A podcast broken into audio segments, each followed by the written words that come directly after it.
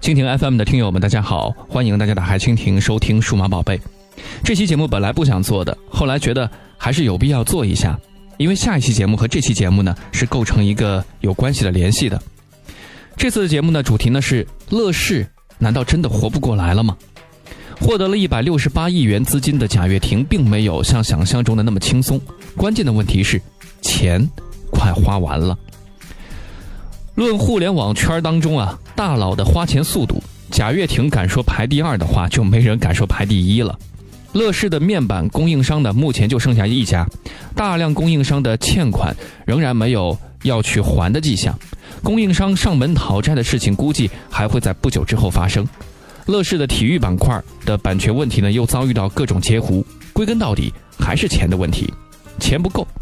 一直以来，乐视通过巧妙的手法在辗转腾挪，用非上市的一些业务呢给上市公司输血，用上市公司的这个壳来大量的融资，通过割韭菜的方式从股民手中拿到大量的资金，再通过颇具争议的方式把钱输送给非上市的公司，不断的在各个领域攻城略地，在短短几年间形成了乐视系的庞大布局。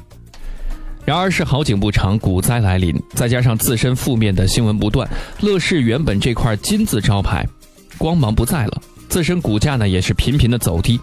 想依靠股市来不断的书写的可能性已经是很低了。乐视遭遇到了成立以来最大的滑铁卢，深陷泥潭的乐视不断从一个坑又迈入到另外一个坑。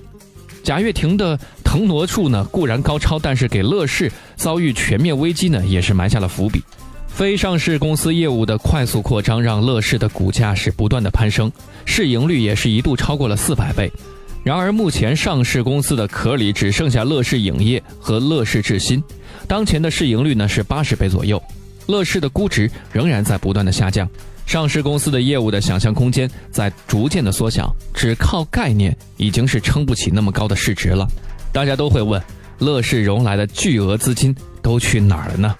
从融创拿到的一百六十八亿资金，这么快就用完了吗？亚冠、中超、世预赛的转播权因为钱不够的问题，被乐视主动的放弃，总部大楼也被卖了，以缓解资金压力。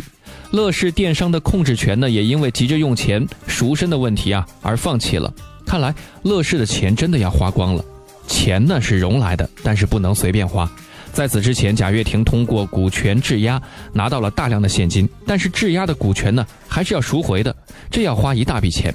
新的融资首先要用来去解决股权质押的问题，用掉这些钱之后，剩下来的钱其实也就所剩无几了。想按照之前的套路来维持公司的高速扩张，显然是不可能的事儿。贾跃亭一直在提生态化反的概念。现在的问题是，生态还没有建好，化反却先开始了，而且是朝着自己最不想看到的方向在发展。